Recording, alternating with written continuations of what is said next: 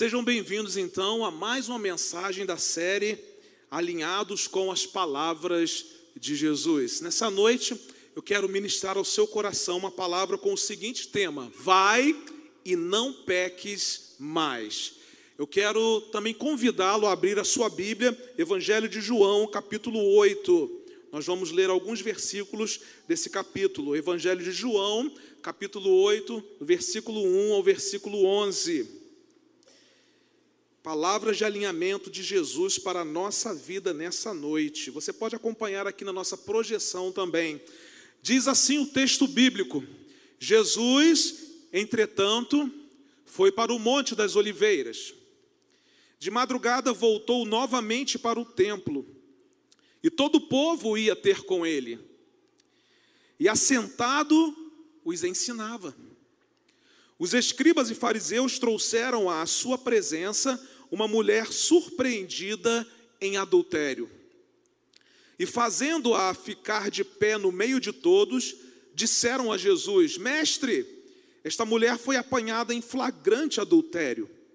E na lei nos mandou Moisés que tais mulheres sejam apedrejadas. Tu, pois, que dizes?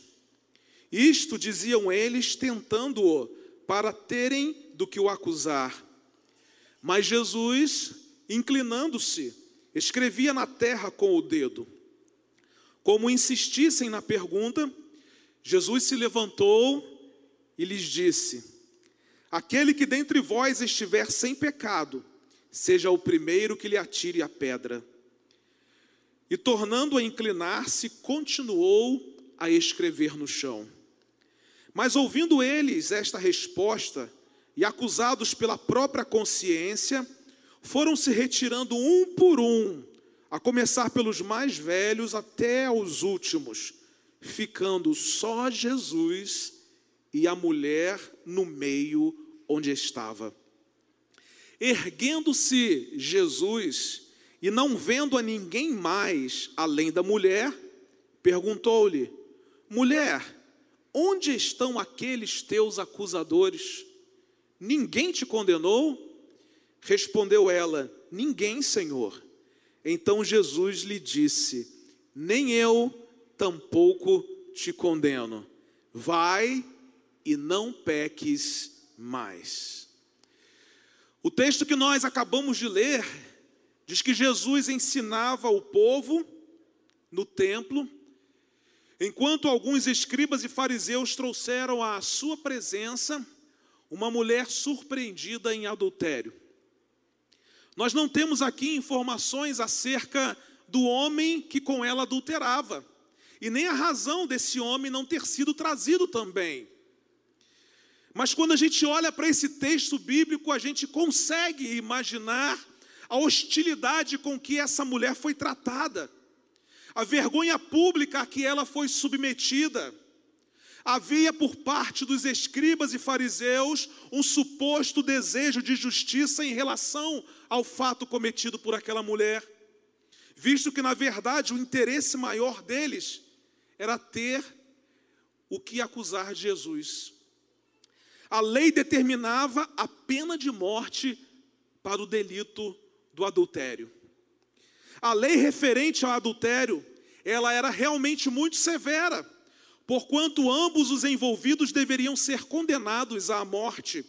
Em Deuteronômio capítulo 22, versículos 23 e 24, é, nesse texto especifica a morte por apedrejamento para o caso especial de adultério em que a mulher fosse virgem comprometida com outro homem. Em Levítico capítulo 21, versículo 9, diz que se a filha de um sacerdote viesse a tornar-se prostituta, deveria ser queimada. Em outras palavras, aquela mulher perante a lei deveria morrer por causa do seu pecado. Humanamente falando, aquela mulher deveria pagar o preço do delito cometido.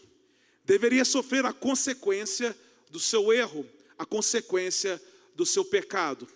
E é aqui que eu quero parar um pouquinho e falar justamente sobre uma coisa chamada pecado.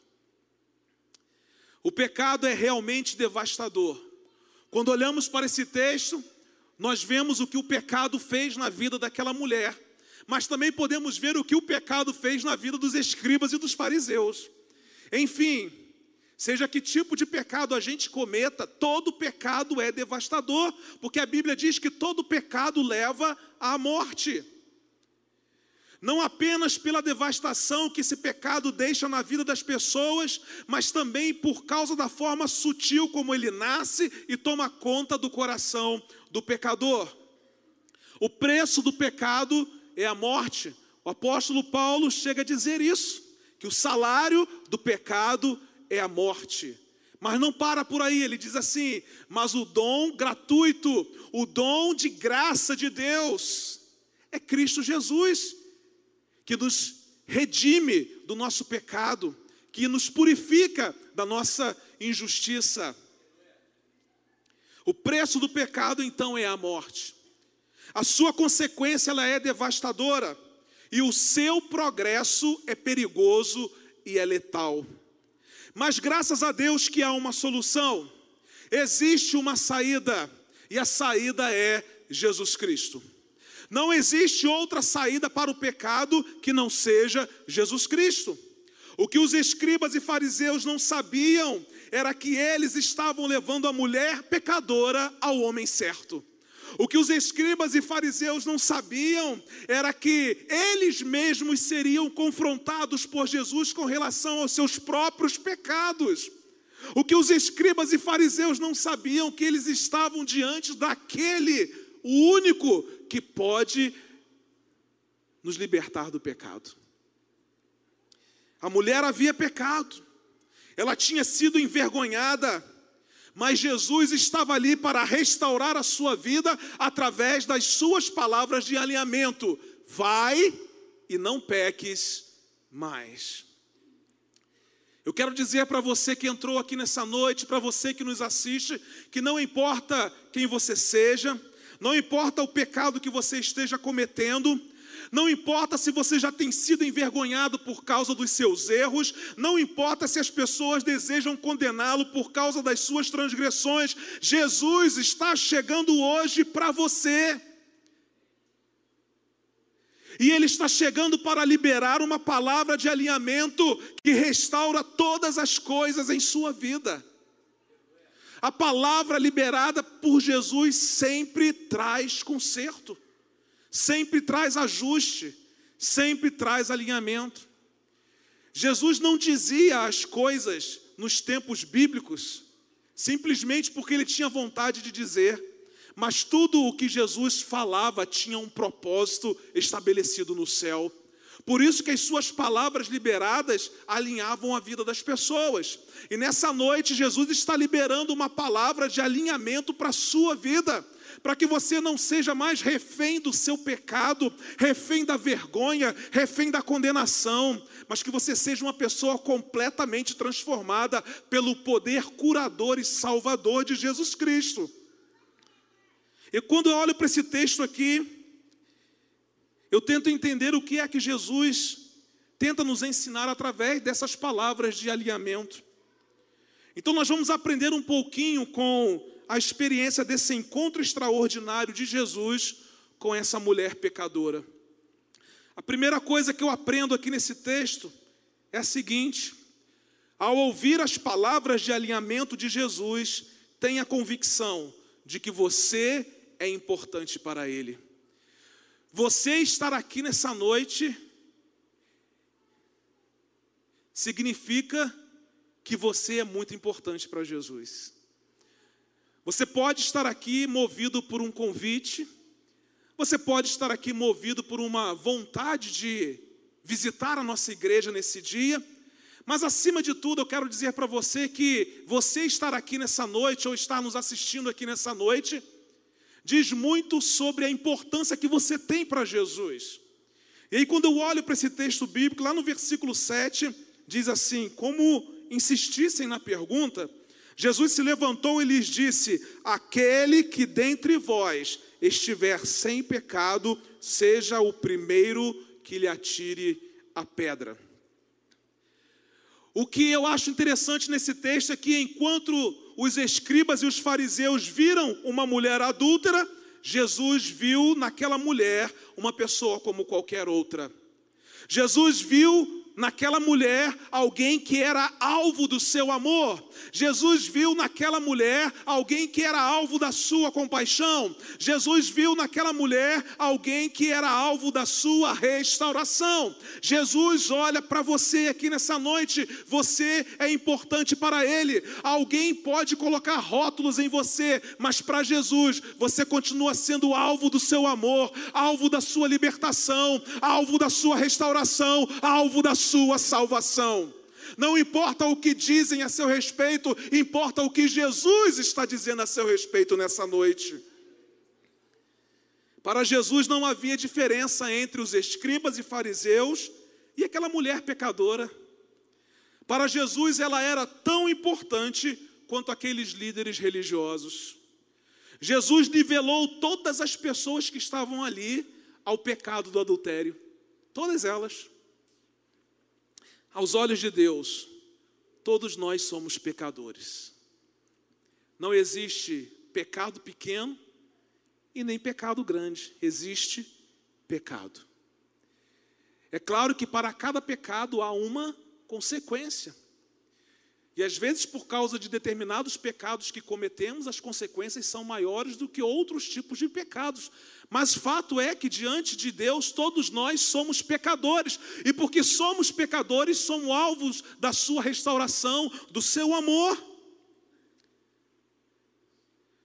Aos olhos de Deus, todos nós somos importantes. Aos olhos de Deus, todos nós somos alvos da sua graça salvadora. Aos olhos de Deus, todos nós somos alvos da sua graça transformadora, da sua graça restauradora. Mais adiante nesse texto, nós vamos ver que os acusadores deixaram o templo e Jesus ficou sozinho com aquela mulher e começou a desenvolver um diálogo com ela. Isso é muito interessante porque mostra que somente a graça de Deus é que pode tornar possível um diálogo entre Jesus e uma mulher pecadora. Somente a graça de Deus é que pode permitir com que nós dialoguemos com Deus com que nós conversemos com Deus, apesar de quem somos e de quem Ele é, apesar do que fazemos e de quem Ele é sobre a nossa vida. É a graça de Deus disponível a nós através de Jesus. Queira você ou não, você é amado por Jesus. Queira você ou não, você é importante para Jesus. Acredite você ou não, você é muito importante para Jesus. Ele é o maior interessado em tirar você do domínio do pecado e trazê-lo para o domínio da graça. E embora seja pecador e merecedor das consequências dos seus pecados, Jesus se importa com cada detalhe da sua vida, porque você é importante para Ele. Aquela mulher não era importante para os líderes religiosos daquela época mas era importante para Jesus. Eu e você talvez não sejamos importantes para as pessoas que nos cercam. Talvez não sejamos importantes para o nosso patrão. Talvez não sejamos importantes para as pessoas com as quais nós convivemos. Mas deixa eu dizer uma coisa para você. Todos nós somos importantes para Deus. Todos nós. Não importa se pecamos, temos um Deus que continua correndo atrás de nós para restaurar a nossa vida. É claro que nós temos responsabilidade sobre o nosso pecado, mas eu posso dizer que com Jesus é muito mais fácil vencer o pecado do que sem Jesus. Com Jesus você tem muito mais habilidade e muito mais capacidade para vencer as suas lutas do dia a dia e todas as tentações que chegam sobre você. Por isso que a palavra final liberada por Jesus para aquela mulher foi essa: vai e não peques mais. Eu imagino aquela mulher ficando sozinha com Jesus, envergonhada. E Jesus pergunta para ela: Onde estão as pessoas que te acusaram? Ninguém te condenou? Ela disse: Não, Senhor, ninguém me condenou.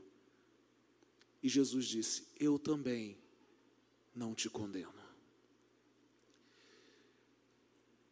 Você é importante para Jesus. Alguém pode condenar você, mas Jesus não condena você, porque você é importante para Jesus.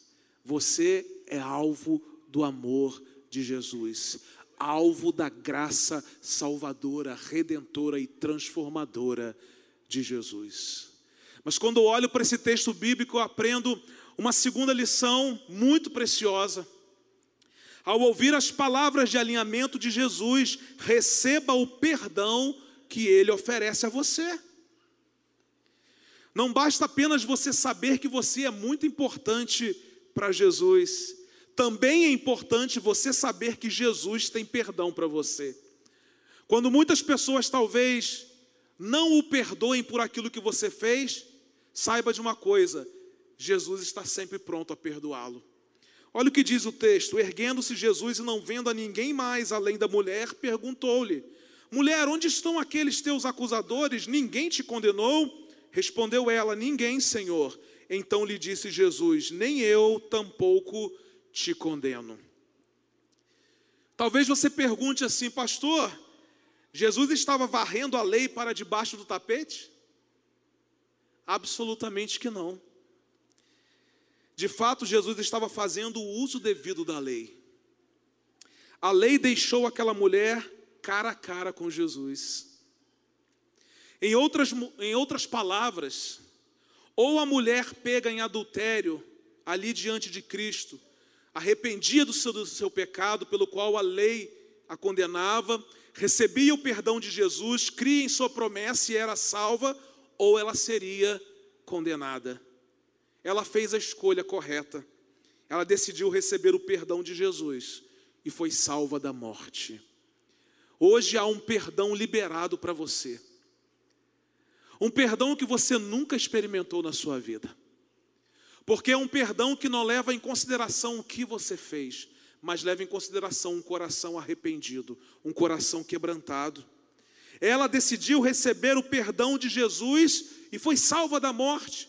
É exatamente isso que acontece quando nós recebemos o perdão de Jesus para os nossos pecados, somos salvos da morte eterna. Recebemos de Jesus a salvação, a salvação que nos garante viver a vida eterna com Ele.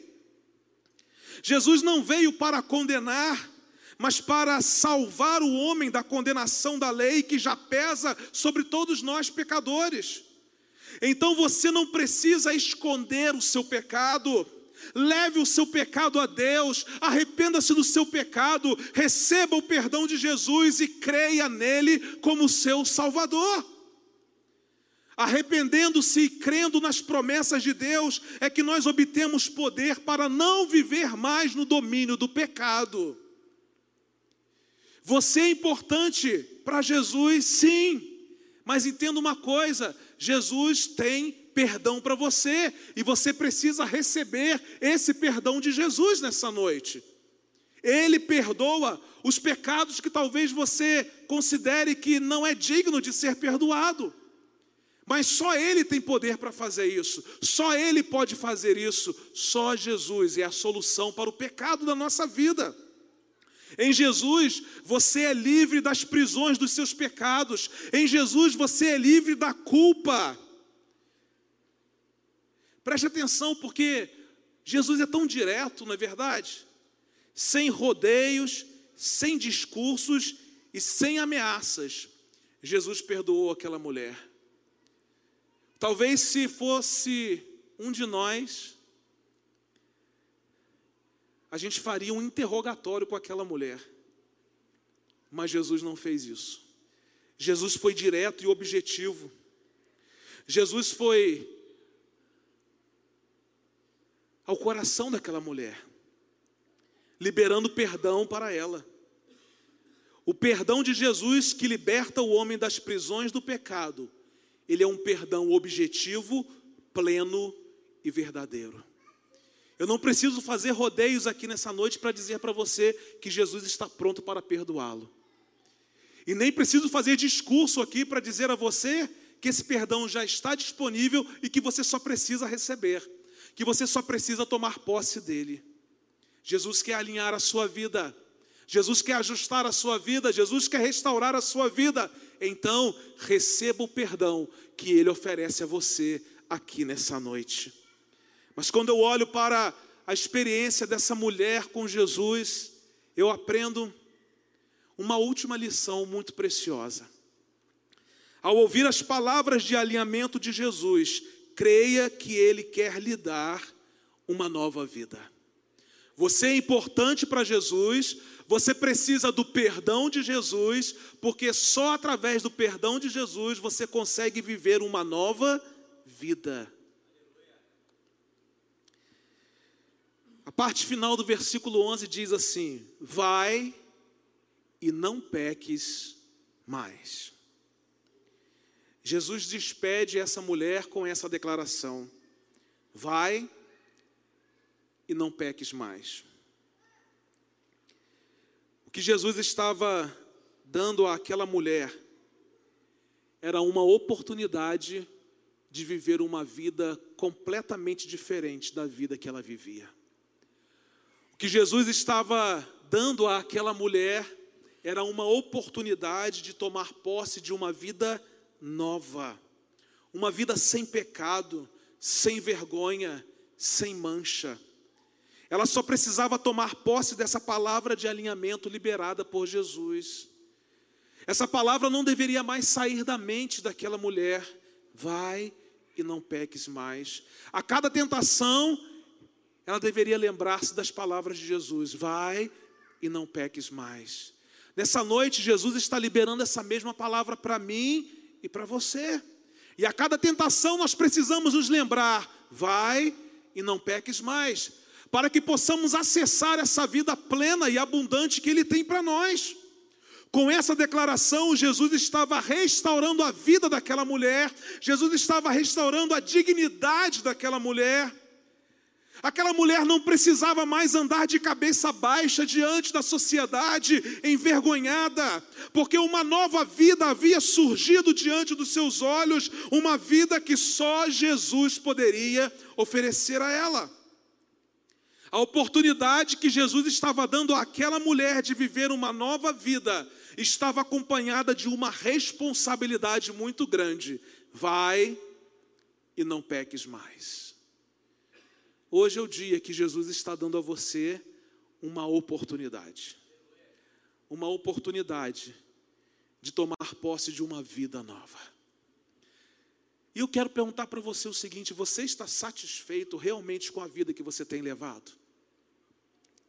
Longe de Jesus, dominado pelo pecado, sem esperança, triste.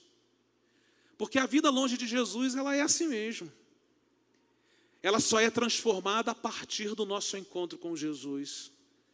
Até aquele episódio, ela era uma mulher a qual nós chamamos de mulher pecadora. Mas a partir do encontro com Jesus, não há mais relato da mulher pecadora, porque uma nova vida surgiu. Há uma nova vida para nós. Há um tempo novo de Deus para nós, há algo novo de Deus para nós, há algo novo de Deus para você que está aqui nessa noite. Há algo preparado por Deus, de uma forma muito especial, para que você passe a encarar a vida daqui para frente, não mais na perspectiva do seu pecado, mas na perspectiva daquilo que o céu libera sobre a sua vida. Hoje, as palavras de alinhamento de Jesus não estão sendo mais dirigidas àquela mulher pecadora, mas a todos nós que estamos aqui. São palavras que revelam o seu amor por nós, são palavras que revelam a graça de Deus por nós. E a pergunta que deve gerar a reflexão e a decisão nossa nessa noite é a seguinte: o que é que vamos fazer diante das palavras de alinhamento de Jesus. O que é que vamos fazer? Eu quero convidá-la a ficar em pé nesse momento.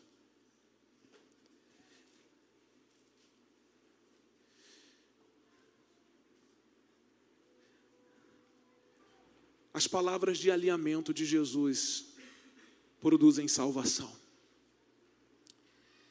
Então, ao ouvir as palavras de alinhamento de Jesus, tenha uma convicção muito forte aí no seu coração. Qual a convicção, pastor? De que você é muito importante para Ele. Ao ouvir as palavras de alinhamento de Jesus nessa noite, receba o perdão que Ele oferece a você. Não importa o tamanho do seu pecado, Ele tem perdão para você.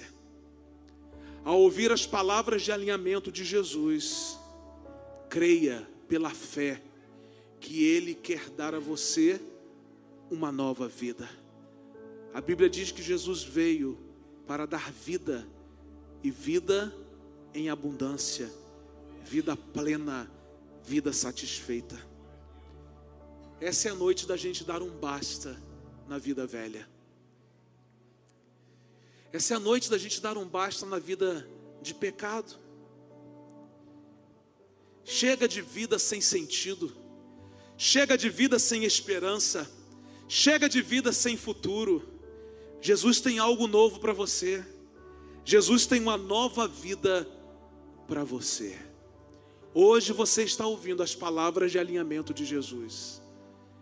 Ao ouvir as palavras de alinhamento de Jesus, entenda que você é importante para Ele, que você precisa receber o perdão que Ele lhe oferece e creia que Ele quer dar a você uma nova vida.